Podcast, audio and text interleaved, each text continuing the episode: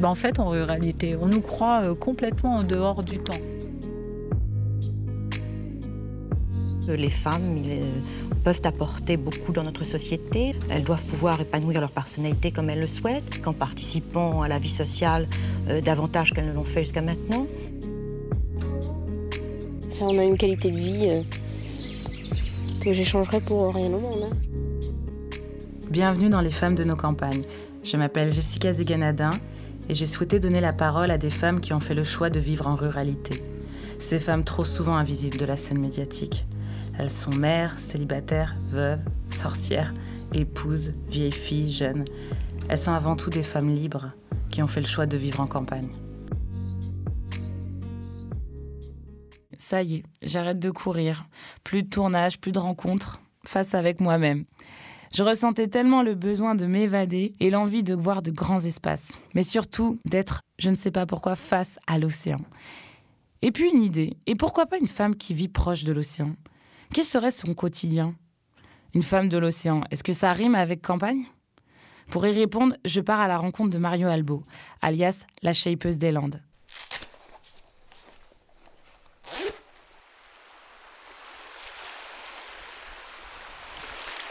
Marion, ça va? Ça va bien euh, oui. Merci de nous accueillir. Avec grand plaisir. Est-ce que pour toi, vivre au bord de l'océan, c'est euh, vivre à la campagne? Est-ce que j'ai le droit de dire non? T'as le droit de dire non. T'as le droit de dire non. As le droit de dire ce que tu veux. Je suis pas une personne vraiment de, des campagnes, encore moins. J'associe un peu campagne avec montagne. Je sais pas pourquoi.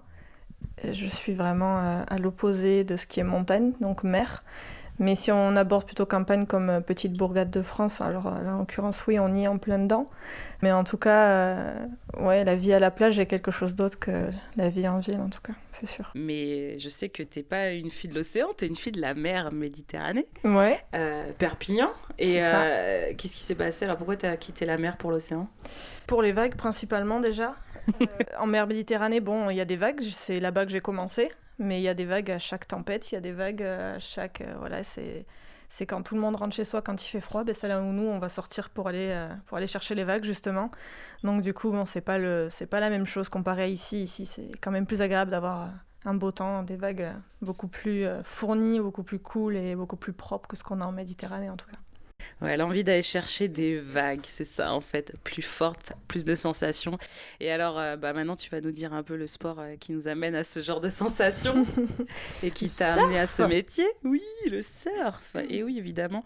Alors, euh, donc, alors Marion, tu surfes toujours Je surfe. À fond? Le travail m'en empêche, mais autant que je peux en tout cas. Ouais.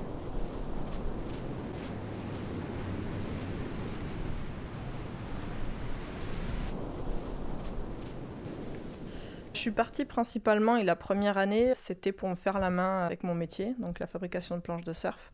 C'était pas principalement pour surf à la base, c'était vraiment pour me créer une expérience et en apprendre plus et revenir avec beaucoup plus de connaissances, être enrichi personnellement euh, dans mon travail et dans ma vie perso aussi. J'ai d'abord fait l'Australie et puis Bali était un petit peu euh, inattendu, c'était la petite surprise à la fin du voyage. J'ai pris un billet euh, un petit peu en dernière minute et je suis allée faire Bali avant de rentrer en France. Et c'est devenu un petit peu mon parcours que je fais chaque année. Je fais Australie, Bali, France. Tu vas là-bas pour t'expertiser par rapport à ton métier? Ouais. Tu vas pour euh, des, idées ou tu vas pour te reconnecter avec toi ou c'est un vrai besoin, euh, on va dire, plus personnel? Alors au début, c'était vraiment professionnel, je dirais. C'était vraiment me faire la main et c'est devenu personnel. C'est devenu un endroit que j'affectionne énormément. C'est un peu mon petit exutoire. Mais avec les voyages, ça a été l'Australie de plus en plus où je travaille tellement en France, vraiment j'ai vraiment pas mal de stress et je suis un petit peu overbookée en France, que là-bas au final c'est mon, ma petite euh, période de calme quoi. C'est le surf, le travail bien évidemment, mais euh, beaucoup de surf aussi et reconnexion justement à la nature là-bas. Ouais, beaucoup de surf et donc de, de je recherche un peu de, de t'expérimenter dans ton métier parce qu'en fait ton métier on dit que tu es une shapeuse. Ouais. Et apparemment, tu es l'une des pionnières dans ton métier. On t'appelle la shapeuse des Landes, apparemment. Alors, euh, tu peux nous expliquer des quoi? Ça veut dire quoi, euh, shape? C'est quoi être une shapeuse? Alors, shapeuse, c'est un mot qu'on s'approprie un petit peu en France parce que le mot est, anglophone, est anglais, c'est shaper, donc c'est euh, fabrication de planches de surf, c'est la, c'est la personne qui va donner forme à, un pain de mousse euh, et qui va lui donner un petit peu cette âme et, et voilà, c'est la créer en, planche de surf. Et en France, ben, on a un petit peu modifié ça, on a appelé ça shapeuse, si on peut dire. Et pionnière, je sais pas, parce qu'il y en a eu avant quand même. Quand je me suis lancée, j'ai été la seule pendant un petit moment, ouais. Déjà, tu me dis que tu un étais un peu seule à faire ce métier, donc tu n'as pas vraiment beaucoup de références euh, en France sur ce métier-là. Donc qu'est-ce qui t'a donné l'envie, le désir de devenir shapeuse? Alors j'ai pas voulu faire ce métier, c'est plutôt le métier qui m'a choisi indirectement. J'étais designer, j'étais en master d'architecture et de design euh, entre Toulouse et Montauban. Et en fait, pour le, master, enfin le mémoire en fin d'année pro, je devais faire un, un projet professionnel et tout le monde créait des euh, cabinets euh, d'archi, euh, d'urbanisme, de machin, de trucs. C'était tellement ennuyeux, enfin, on faisait ça tous les jours. Et moi, je suis arrivée avec mon concept un petit peu de folie, création de planches de surf et combinaison sur mesure, et en accord l'un avec l'autre. En gros, tu pouvais aller là-bas et choisir ta couleur de planche, ta couleur de combinaison, et repartir avec les deux. C'était venu où, en fait, l'idée de faire de la combi et de la planche? Enfin, bah, Parce que je surfe, et... Et les combinaisons sont noires, les planches sont blanches, et pour les filles, il n'y a rien, et c'est tout pareil. Quand j'ai commencé, en tout cas, c'était tout pareil, il n'y avait rien pour les filles, il n'y avait rien de joli, c'était pas, c'était pas plaisant, quoi, c'était juste bah, une combinaison, c'est une combinaison, une planche, bah, c'est une planche, et, Oui, il n'y avait pas d'esthétisme, il n'y avait, pas quelque chose... Je dirais c'était même pas adapté, enfin adapté. C'était très standard, très euh, standardisé. Il n'y avait pas, en tout cas, de... c'était pas abordable si facilement de pouvoir avoir cette planche personnalisée ou ce, genre de, choses pour soi, vraiment à notre image. Donc j'en suis partie de ce constat-là. et je suis... C'est parti du constat que toi-même, tu étais un peu frustrée de la demande de ce qu'on te proposait Ouais, je, pense que c'est d'un constat perso. En étant designer, on se pose pas mal de questions sur un petit peu tout. Mm. Et c'est vraiment moi qui me suis dit, ce serait cool quand même d'avoir un truc. Et puis quand on est designer aussi, on a envie de tout faire soi-même. Donc j'avais envie de faire ma propre combinaison, j'avais envie de faire... Euh, et du coup, pour ce projet pro, je devais venir avec un objet, une maquette ou quelque chose. Donc j'ai fait la maquette de ce concept store et il fallait que je fasse un de ces objets. J'ai essayé de faire une, combinaison et j'ai pas du tout trouvé de, de, matière néoprène en petite quantité. Donc j'ai été dans l'incapacité de créer une combi et ben, je me suis dit, bon, ben, si je fais pas une combi, je vais faire une planche. Et en fait, j'ai essayé de chercher autour de moi des gens qui bidouillaient un peu et qui savaient faire des planches. Et de là est sortie la première planche Surfista, enfin qui n'était pas Surfista avant, mais Surfista en tout cas. Il vient d'où ce nom Surfista? Surfista, je l'ai créé à l'école, du coup, pareil. Et parce que pour ce projet pro, fallait vraiment pousser la réalité jusqu'au bout, faire des cartes de visite, faire un site, un faux site internet, tout. Et il fallait créer donc un logo et une identité visuelle et toute une étude autour de ça. Et du coup, je suis partie d'un truc, donc je voulais vraiment orienter vers le concept de, nana déjà et vraiment de quelque chose de féminine et tout ça. Et je suis partie d'un jeu de mots qui est euh, fashionista, les filles qui aiment la mode, et du coup surfista, les filles qui aiment le surf. je savais pas que surfista ça voulait dire surfeur en espagnol, désolé. D'accord. Ça, c'était vraiment que le projet pro. Et mon rêve, c'était vraiment de partir à l'océan, quoi qu'il arrive. Donc j'ai quitté le bureau d'archi chez qui j'avais un avenir, en quelque sorte parce que mon master était pro, pro donc j'étais en alternance avec cette archi. J'ai tout quitté, j'ai quitté euh, ma bourgade euh, de, côté de Perpignan, j'ai tout lâché derrière moi pour des raisons euh, personnelles un petit peu plus profondes pour le coup. Donc j'ai tout laissé, ce qui me rendait un petit peu triste et tout, tout se passait derrière moi. Et j'ai traversé la France vraiment pour trouver n'importe quel métier dans le milieu du surf si je pouvais parce que c'était ma passion. Mmh. Mais de l'autre côté en tout cas, là où il y avait des vagues, là où je me sentais bien, là où j'étais je pensais en tout cas heureuse. Et du coup, j'ai trouvé un stage chez Euroglass en tant que designer. Alors Euroglass, c'est une grosse marque de créateurs de planches? C'est une énorme industrie de, de planches de surf. Ouais qui était avec euh, Quicksilver jusqu'à il n'y a pas très longtemps, je crois. Enfin voilà, c'est vraiment l'une des plus grosses, enfin la seule en tout cas qui est en France. Et on en a une autre qui est pas très loin, à la bordure de l'Espagne, à la frontière, qui, est très grosse aussi, mais en tout cas Euroglass est l'une des plus grosses en Europe.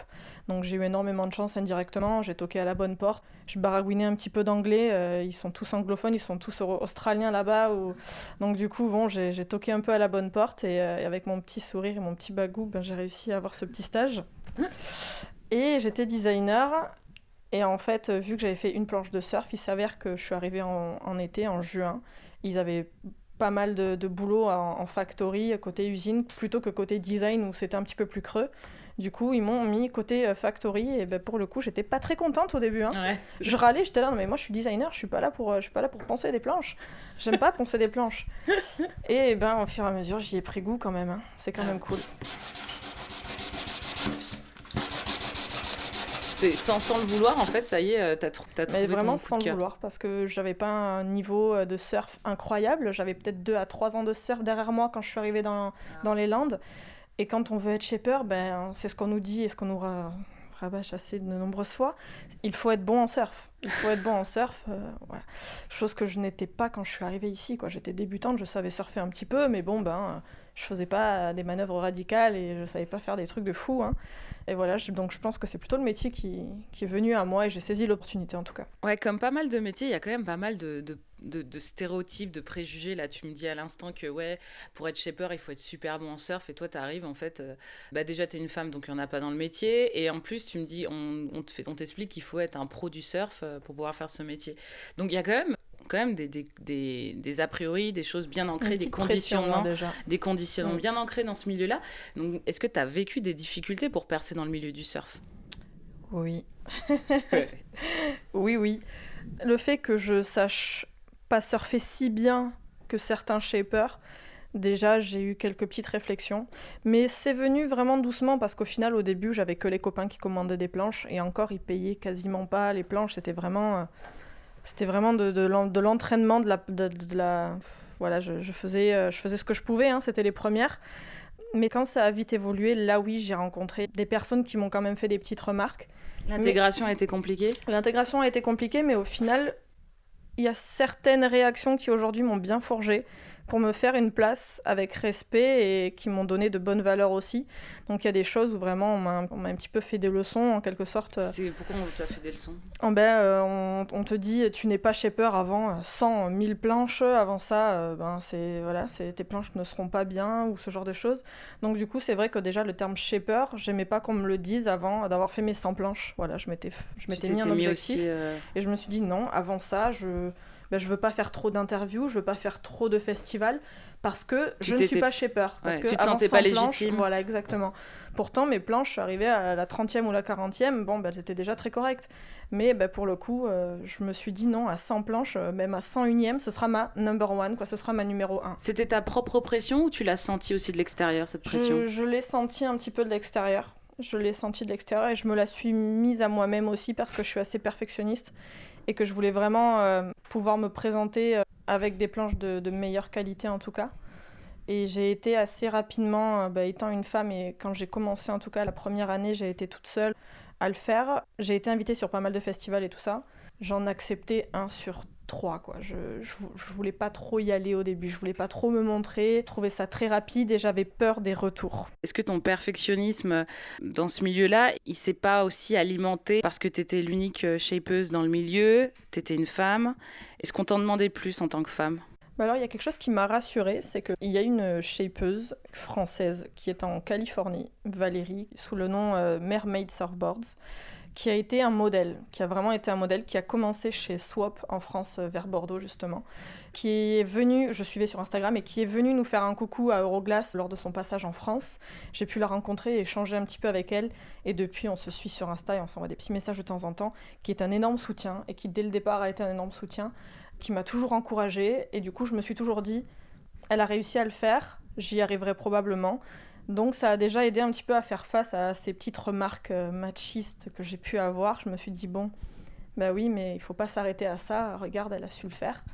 Donc voilà, j'ai continué. Ça fait du bien d'avoir une inspiration, un Ouais. mentor féminin. ouais. En tout cas, elle, c'est vraiment l'inspiration euh, number one que j'ai. euh. je la vénère. Ça reste encore un milieu d'hommes, hein, le surf. hein. Oui. Ouais, ça commençait un petit peu à évoluer. Quand j'ai commencé à faire des planches euh, il y a, y a 4-5 ans, 5 ans, plus de 5 ans maintenant même, il a commencé à avoir euh, des combinaisons un peu plus colorées, où Roxy a commencé à Mhm. sortir les petites collections capsules un petit peu plus féminines, les combinaisons courtes avec un peu plus de couleurs. Les planches ont commencé aussi un petit peu plus à arriver euh, en magasin avec des couleurs autres que blanches. Ça a commencé à changer au fur et à mesure, j'ai pu voir cette évolution déjà. Moi, vraiment, je favorise la résine teintée et les couleurs, justement parce que c'est la chose que je trouvais qui manquait le plus au rayon, en tout cas, euh, planche de surf, lorsqu'on allait dans un magasin. euh. Donc tu emploies quand même un, un- un vrai discours féminin genré, on va dire féminin, mais j'ai envie de dire en fait la couleur, la partie autant aux hommes qu'aux femmes. Exactement, ben, on va dire que j'ai eu pas mal d'hommes plus que de femmes pendant les premières années. Là, ça commence un petit peu à changer et c'est la tournure que j'aimerais prendre, c'est vraiment d'avoir plus de, femmes que d'hommes euh, et vraiment m'adresser à un public féminin. Mais on ne ferme pas bien sûr la porte euh, aux hommes euh, qui, qui, viennent chez, chez, nous, en tout cas, c'est hors de question.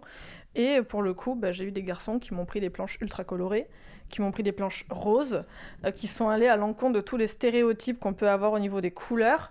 Voilà, j'ai eu des filles qui m'ont pris. Enfin, j'ai fait vraiment des planches multiples et variées en termes de couleurs, de déco, euh, qui sont des challenges à chacune, à chacune d'entre elles en tout cas. Et j'ai pas vraiment fait que de la couleur pour les filles.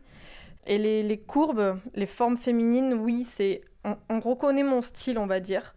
chaque, chaque shaper a son style perso de shape et de, créer des planches. Il y en a qui vont mettre des choses un petit peu plus anguleux, ils vont mettre, on appelle ça des back nose au niveau, au niveau des fiches, mais qui vont aussi le mettre sur beaucoup d'autres styles de planches. On va trouver des, voilà, des styles différents à chaque shaper.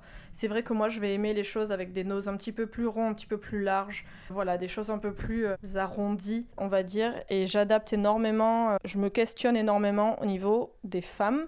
Chose que je pense euh, les shapers se sont peut-être pas beaucoup questionnés peut-être auparavant. Et j'essaie en tout cas de changer par exemple la largeur de la planche maximale, qu'on appelle le mètre beau, se situe à peu près toujours au niveau du milieu de la planche. C'est la zone la plus large. Et ça, moi, j'essaie de le changer pour que ce soit plus au niveau de sous la poitrine pour nous les femmes. Voilà, j'essaie d'adapter des choses pour qu'on soit plus à l'aise sur la planche en tout cas. Je suis euh, bourrée de clichés euh, sur le surf. Donc moi, je vois déjà le beau gosse blond. Euh, qui court avec sa planche euh, dans une vague. D'ailleurs, et, sait toujours pas euh, et je trouve que euh, je trouve que les gens du surf et les surfeuses sont super beaux quoi. Ils ont des corps qu'on trouve nulle part ailleurs en fait.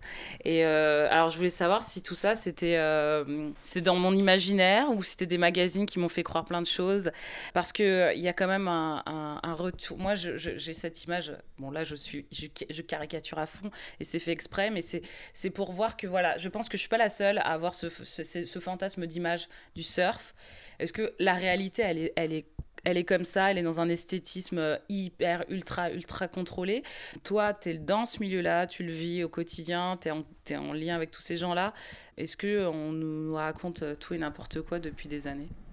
Je pense qu'on veut vraiment montrer le bon côté, bien évidemment. Comme toute publicité faite, on met en avant euh, le, beau du métier ou le beau de la communauté. Donc il y, a un fond au niveau de la communauté du surf qui est quand même qui est très bonne. Voilà, c'est vrai des gens euh, qui sont plus écolos, des gens qui font plus attention. Il y a vraiment euh, cette solidarité un petit peu avec les surfeurs. Mais c'est quelque chose au final quand on est vraiment euh, dans le surf qu'on retrouve un petit peu de moins en moins. En tout cas, pour mon ressenti, je sais que je ne suis pas la seule. C'est avoir cette compétition, cette compétitivité à l'eau. Quand on est débutant, c'est très ingrat parce qu'il n'y a pas ce support. Voilà, c'est personne qui nous, qui nous encourage, en tout cas à l'eau. C'est vraiment non, t'es débutant, bah, tu vas devant. Voilà, il y, y, a le devant et le derrière au niveau des vagues, où derrière, c'est... C'est ça la compétitivité à l'eau euh, Il y a ça, il y a, y a le fait de, bon, bah, si c'est une bonne vague, voilà, c'est se battre pour qui va avoir la vague. C'est vraiment, il y, a une compétitivité à l'eau. Et ça, c'est quelque chose qu'on va retrouver aussi en fonction des pays et, euh, des cultures, chose que je retrouve pas vraiment euh, à l'étranger, enfin dans certains, dans certains endroits en tout cas, où l'Australie est vraiment plus sur le partage de la vague. Alors qu'ici, c'est vraiment un non, c'est ma vague et euh, voilà, faut respecter les priorités. En termes de cliché de la beauté, ça c'est ça c'est un gros cliché, c'est un gros stéréotype, mais qui nous indirectement qui nous met une certaine pression. Parce que si on n'est pas dans ce stéréotype, ben c'est vrai qu'on se sent très vite euh, mal. Parce que oui on est euh, on est entouré de très belles nanas, de très beaux mecs qui ont les cheveux blonds parce qu'ils ont passé leur année dans l'eau salée. Donc euh, en effet, euh, ils, sont, ils sont tous incroyables. Mais bon, ben voilà, je suis la preuve vivante que non, on ne rentre pas dans les codes, tous. Non, mais c'est ça, quoi. Est-ce que la compétition aussi du corps, le paraître, l'image, elle joue dans la réussite dans ce milieu-là? Elle joue pas mal. Enfin, y a, ça a fait polémique quand même il y a, il y a quelques années mais vraiment le, surf au féminin a beaucoup été euh, vraiment au niveau de l'esthétique euh, bien plus présente qu'au niveau de la compétition et, des, euh, et des, exploits sportifs, je dirais. Ça change avec le temps. Le surf a été l'un des premiers sports à mettre le prize money égal aux hommes et aux femmes. Aussi parce que je pense qu'il y avait vraiment cette étiquette sur les femmes surfeuses qui étaient vraiment, elles avaient un beau corps, elles étaient très belles, elles étaient toutes mannequins. Et puis bon, bah, si elles sont bonnes en surf, tant mieux, mais avant tout, elles sont très jolies, quoi. Et ça, ça a changé avec, avec le temps, et je pense qu'on est en bonne voie, en tout cas. J'ai quand même beaucoup de copines qui, qui ont cette pression, et moi y compris, quand on n'a pas un niveau de fou d'aller à l'eau et de voir toutes ces nanas qui sont incroyablement belles à côté de nous et qui savent très très bien surfer, et on se demande un peu ce qu'on fout là. Moi j'ai un peu passé ce cap-là parce que bon, ben, en devenant un petit peu plus euh, meilleur aussi en surf, on a un petit peu plus cette confiance aussi. Mais c'est vrai que pour des amies débutantes, elles sont là, hein. oui, elles se demandent ce qu'elles foutent là parce qu'elles voient toutes ces nanas super belles, elles sont avec tous leurs défauts euh, qui font qu'elles sont belles aussi. Hein. Alors tu veux leur dire quoi, ces euh, filles? Mon Dieu, si vous saviez. mais en tout Parce qu'à un moment, il faut changer les choses, là, c'est pas possible. C'est vrai que c'est un milieu intimidant, en tout cas. C'est un milieu intimidant, mais il faut pas, faut pas s'arrêter, faut pas se décourager, faut y aller. Et si c'est une passion, faut aller à l'eau, qu'importe les personnes à l'eau, qu'importe ce qu'on peut vous dire, et euh, voilà, faut pas s'arrêter avec les on-dit, avec ce qu'on, les jugements et les critiques qu'on pourra vous faire, que ce soit à l'eau ou en dehors. Il n'y a personne qui est parfait ou non euh, pour ce type de sport. C'est tout le monde est le bienvenu. Quoi. Parce que la sensation de la vague, elle, dépasse euh, tous les préjugés. Ouais. C'est même indescriptible, je pense, les sensations dans l'eau. C'est assez euh, addictif, on le sait bien, et c'est assez incroyable de dompter un petit peu Mère Nature pendant un petit instant et de pouvoir rider avec elle. c'est assez incroyable. C'est vraiment un moment. Comment tu te sens quand tu es sur une vague? C'est comme sur un petit nuage. C'est vraiment on vole sur l'eau là c'est, c'est, je saurais pas le décrire, c'est, ça donne un sentiment de, de liberté intense, je dirais. C'est ça en fait, ce lien, la nature, pour toi, c'est l'océan avant tout? C'est tout ce qui va avec l'océan. Donc ici, on a, on a la forêt aussi, on a les dunes, on a et au final, aller marcher dans les petites forêts, euh, juste à côté des dunes, à côté des plages, c'est tout aussi incroyable. C'est très beau, on a, voilà, c'est calme, il y a, y a, le bruit de, des vagues en fond et il y a le bruit des petits oiseaux et ce genre de choses. Et ça, c'est, voilà, je pense que c'est la richesse aussi. Euh, Vivre au bord de, l'océan, faut être sportif? Non, je ne pense pas. C'est plutôt un rapport au bien-être plutôt qu'au sport. Donc c'est les gens qui vont vraiment... Euh, prendre peut-être un petit peu plus soin d'eux, je dirais, mais vu que c'est un autre état d'esprit, les gens se sentent mieux en étant près de la plage. Ça va avec, en quelque sorte, c'est voilà, on est content, on est, on est bien dans notre corps, dans notre esprit. Bon, ben, on va aller faire du voilà, un footing sur la plage parce que ça nous, ça nous fait du bien et qu'on a le temps ou ce genre de choses.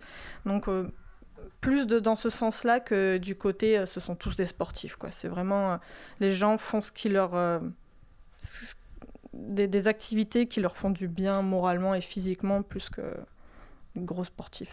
Alors bah, évidemment, on parle de nature, d'océan, euh, de bien-être. Ben, il va falloir que j'appuie sur euh, l'écologie, évidemment. Quand on est proche de la nature comme ça et qu'on qu'on aime, euh, qu'on aime ce bien-être et ce, lien aussi bien avec nous-mêmes ou même dans un sport avec la nature. Voilà, quel est, quel est pour toi tes, tes préoccupations par rapport à ce qui se passe, par rapport, ben là je vais appuyer sur les océans, puisque tu es un peu connecté avec ça. Donc euh, on est quand même dans un système où on est en train de détruire nos océans quand même, euh, ça devient quand même des poubelles, mhm. euh, pour être un peu direct. Hum, donc toi derrière, qu'est-ce que tu en penses? Qu'est-ce qui se passe ici? Enfin, Toi, c'est quelque chose qui te parle? T'agis ou, ou vraiment ça te ça t'interroge? Ben, C'est de pire en pire, et ça encore une fois, c'est le voyage qui nous fait prendre conscience, parce qu'encore ici, on est touché, certes, mais on le voit pas autant que dans d'autres pays où les plages, l'eau, le sable est rempli de déchets, plastiques ou non, mais c'est euh, vraiment euh, assez horrible et, affligeant et ça nous fait vraiment de la peine de, voir euh, que les lieux qu'on aime tant et qu'on chérit tant, parce que bon, bah, c'est quand même l'endroit où on s'y sent le mieux, et dans cet état-là. Donc à notre petite échelle, oui, on essaie de faire attention à beaucoup de choses, on essaie de faire des, voilà, on, fait des actions euh, responsables et réfléchies. On essaie de ne pas acheter des emballages plastiques, on essaie d'y aller avec nos contenants, on essaie d'acheter un petit peu plus euh, bio, voilà, de faire attention un petit peu de ce côté-là. Et il y a aussi des actions sur les plages, des ramassages de déchets, euh, des sensibilisations. Il y, a des, il y a pas mal de conférences qui sont faites justement pour sensibiliser les gens. Mais euh, je veux pas être pessimiste, mais il y en a quand même. Euh, voilà, l'industrie du, l'industrie du surf euh, s'engage quand même. Il y a des choses qui, qui, évoluent aussi. Ouais, énormément. De plus en plus dans les produits proposés, par exemple en magasin, par les grandes marques qui essaient en tout cas de le faire à base de plastique recyclé. Il y a des combinaisons qui sont sorties. Voilà, il y a des collections des collections de vêtements qui sont sorties à base de, plastique recyclé. Donc ça, c'est déjà une première étape. Il y a des planches aussi qui, qui commencent un petit peu à avoir des choses un petit peu plus écolo que je n'utilise pas pour l'instant parce que je pense qu'on n'est pas encore au point, on est en bonne voie mais on n'est pas encore au point, donc euh, je préfère proposer pour l'instant des planches avec des matériaux pérennes euh, dont on est sûr que ça fonctionne et que ça marche dans le temps. Il y a encore pas mal d'expérimentation encore dessus, c'est pas encore très sûr. Et ça euh, commence, voilà, les, études sont dessus. Il y a des gens qui commencent à créer donc les pains de mousse avec une mousse un petit peu plus écolo, une mousse avec un pourcentage de voilà recyclé ou ce genre de choses. Mais euh, voilà, c'est encore, que, encore que le début, mais euh, d'ici quelques années, je pense qu'on est quand même en bonne voie pour proposer des alternatives et des solutions un peu plus écolo. Maintenant, tu as ton atelier, Marion. Tu es à Souston. Ouais, depuis bientôt deux ans maintenant. Deux ans. Ça n'a pas été simple. Hein. Pas du tout. Ça n'a pas été simple, mais c'est ce qui fait aussi euh, le pourquoi mon expérience et comment j'en suis arrivée là. Mais effectivement, j'ai fait pas mal d'ateliers avant ça, autant en France qu'à l'étranger. Mais en France, en tout cas, euh, j'ai eu affaire à quand même euh, pas mal de petits bâtons dans les roues de la part de mes chers camarades qui m'ont pas tous fait des cadeaux. Et du coup, ce qui a fait que j'ai fait pas mal de petits ateliers, avec quand même de bonnes expériences et de bons souvenirs, malgré tout. J'en ai appris beaucoup et c'est ce qui fait euh, ce que je suis aujourd'hui, en tout cas. Mais je suis dans mon atelier maintenant, j'ai ouvert mon propre atelier. C'est le mien, c'est moi qui décide de qui vient, comment et de comment je fais mes planches. Et tout le monde est le bienvenu et mes portes sont ouvertes. Voilà, c'est les gens intéressés peuvent venir voir. Les gens peuvent venir poser des questions. Et c'est vraiment ça que j'ai un petit peu pioché de mes voyages et surtout en Australie, où vraiment le, le, shape et la communauté surf est vraiment euh, une communauté d'entraide et de frères et de sœurs plutôt que de concurrents. Et c'est quelque chose que je prône à l'atelier en tout cas. Et euh, c'est vraiment. Tu le prônes parce que tu trouves qu'il est encore trop minimisé ou il n'est pas encore assez présent, cette solidarité, ce partage euh, Cette solidarité On est tous dans le même bateau. Quoi. Euh, en France, je dirais. Enfin, c'est. C'est mon ressenti en tout cas. Peut-être que ça ne l'est pas pour d'autres personnes qui ont eu d'autres expériences. Il y a des filles qui arrivent maintenant dans le milieu. Peut-être qu'elles n'ont pas du tout la même histoire la même expérience que moi en tout cas.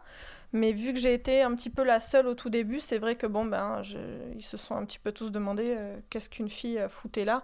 Donc c'est peut-être ça aussi qui a fait que mon parcours, moi, a été semé un petit peu plus d'embûches. T'as une solution pour que. Mais vraiment, la, persévérance, c'est, euh, la persévérance, c'est le mot, quoi. C'est vraiment foncer et y aller, quoi. Il n'y a, a pas d'autre solution. C'est vraiment quand on aime ce qu'on fait, et c'est voilà, ne pas s'arrêter aux petites choses à côté. Et ces petites choses négatives, il y en aura il y en aura vraiment beaucoup et euh, il y en aura d'autres dans le futur. Donc c'est euh, les prendre comme une force et, s'enrichir, se forger, se faire cette petite carapace, prendre les bons côtés, euh, laisser les mauvais et en tout cas continuer de faire ce qu'on aime. Parce que je trouve que de nos jours, c'est très important d'être heureux le matin quand on se lève, heureux d'aller au travail et ne pas avoir ce fardeau sur les épaules de faire quelque chose qu'on n'aime pas. C'est pour ça d'ailleurs que j'ai changé de métier. Hein. Je, je, voulais être architecte depuis toute petite une fois que je, l'ai été, euh, ben, voilà, ça me. Bah oui, t'aurais pu aller à New York, euh, ah, créer des gratte-ciels. non, je voulais faire des maisons dans design. Dans les grandes villes, là. Pourquoi t'es pas alors dans une grande capitale? J'ai préféré faire des maisons sur les Sims. une fois que j'ai dû en faire en vrai, et que les gens étaient très euh, machisme sur le terrain aussi, ça m'a plutôt gonflé. Et du coup, je me suis dit, bon, ben, les gars, je me casse avec mon van, je vais à l'océan. ça, c'est ce cliché aussi. Euh, les gens en van, les hippies avec le surf, on n'est pas du tout comme ça. Ah oui, c'est vrai qu'il y a ce cliché-là qui est pas mal aussi. Ce cliché euh, très, très hippie et surf. Certes, il y a une communauté hippie, mais on n'est pas tous. Et voilà, j'ai tout quitté pour faire quelque chose qui me rendait heureuse, qui dans lequel j'étais épanouie et dans lequel j'étais contente de me lever tôt malgré que je sois pas du matin, et d'aller travailler en tout cas dans la poussière euh, et dans tous ces produits chimiques qui ne m'arrêtent pas. Ça s'est passé comment en fait, l'envie de faire du surf? En fait, vu que j'ai grandi vraiment dans l'eau, je pense que je savais nager un petit peu plus avant de savoir marcher, je dirais. J'ai vraiment euh, été dans le milieu aquatique dès, ma plus jeune enfance. Mes parents adoraient la plage, donc même si j'ai grandi à Méditerranée, euh, chaque week-end, on était soit en Espagne, soit enfin, sur, les, sur les côtes à la plage le surf, c'était quelque chose que, bah, qu'on voyait à la télé ou dans les magazines ou dans les reportages, ou dès qu'on regardait quelque chose sur l'eau ou sur l'océan, en tout cas euh, sur Internet, c'est vrai que le surf en ressortait. Donc c'est quelque chose, c'est une curiosité, c'est quelque chose qu'on, aimerait faire, quoi. c'est quelque chose qu'on ne connaît pas. Donc c'est un peu aller, euh, aller vers l'inconnu. Et ça a toujours été euh, présent, en tout cas, euh, cette envie de faire du surf. Mais étant en Méditerranée, je pensais que c'était pas possible du tout. Bah, c'est clair. voilà, on, on, se, pas, bah, on se, dit, bon, bah, quand il fait beau et qu'on va à la plage, il bah, n'y a pas de vagues, donc on se pose pas plus de questions que ça. Et j'ai rencontré un jeune garçon euh, qui était en stage dans un magasin quand je suis allée acheter un skate, du coup, dans un skate shop. Et je lui ai dit, ah, mon rêve, ce serait de faire du surf. Et, il m'a dit, ben moi, je fais du surf depuis 10 ans en Méditerranée. Et du coup, je l'ai pris un petit peu pour un fou. Et euh, je lui ai dit, mais comment ça, tu fais du surf en Méditerranée, mais il n'y a pas de vagues Et du coup, je me suis un petit peu moqué de lui, avec tous ces clichés qu'on a sur la Méditerranée, il n'y a pas de vagues. il m'a dit, si, si, il y a même une association qui est à Canet, en Roussillon, à côté de chez moi. Il y a une association qui surf et paddle, et quand il y a du pas de surf, on fait du paddle, et quand il y a du surf, on fait du surf. Et je me suis dit, mais c'est incroyable ça. Et du coup, euh, j'ai tout fait pour intégrer cette association, l'ABSC, et c'est là que j'ai appris à faire du surf. Et en effet, bah, il y a du surf. Quand il y a tempête et que tout le monde est chez soi et ne va pas à la plage, ben il y a du surf. on Donc on était à 5 ou 6 heures du matin, euh, parce que bah, à 10 heures, il n'y a plus de vagues, forcément. C'était quand il y a tempête euh, dans la nuit ou très tôt le matin. En journée, ça tombe. Mais bah, 5h30, 6h, on est sur le spot, euh, tempête, 110 km/h de vent, c'est pas grave, il y a des vagues, il y a, des, il y a ce qu'on appelait nous des vagues en quelque sorte. On a peur de rien, on est de la Méditerranée.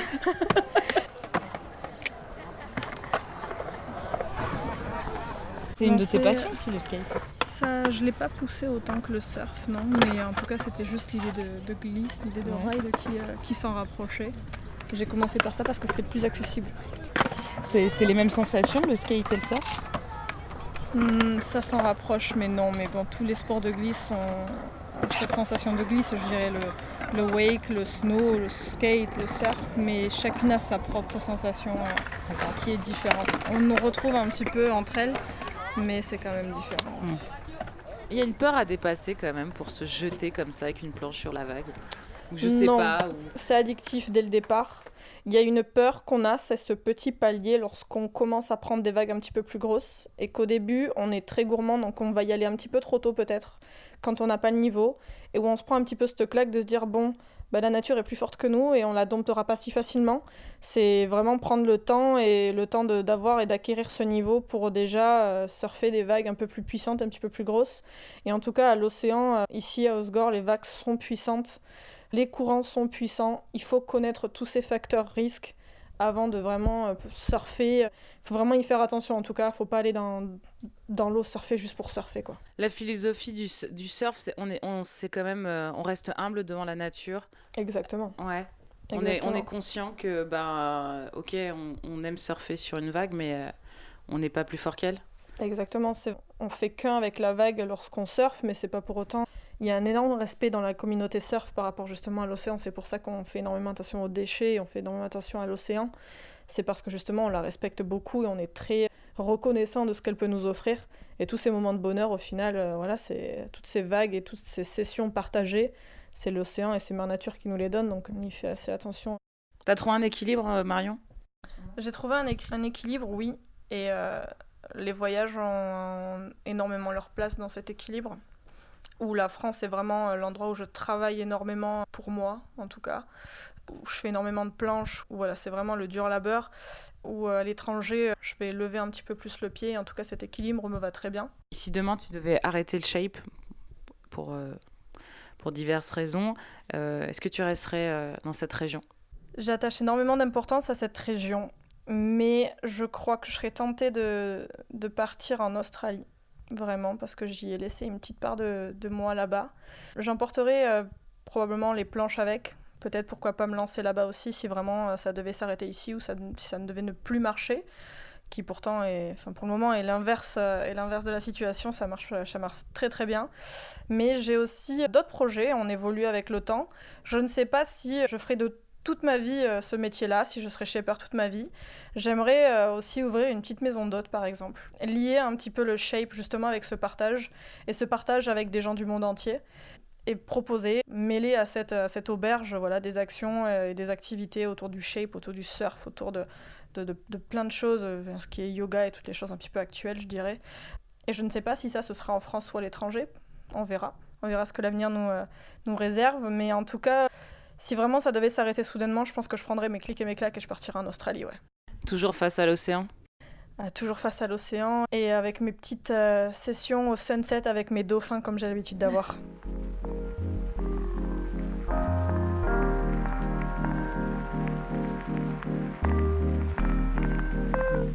Merci à Marion Albo pour son accueil. Merci à Tulip Van Apps à la réalisation et Simon Besnier pour les photos.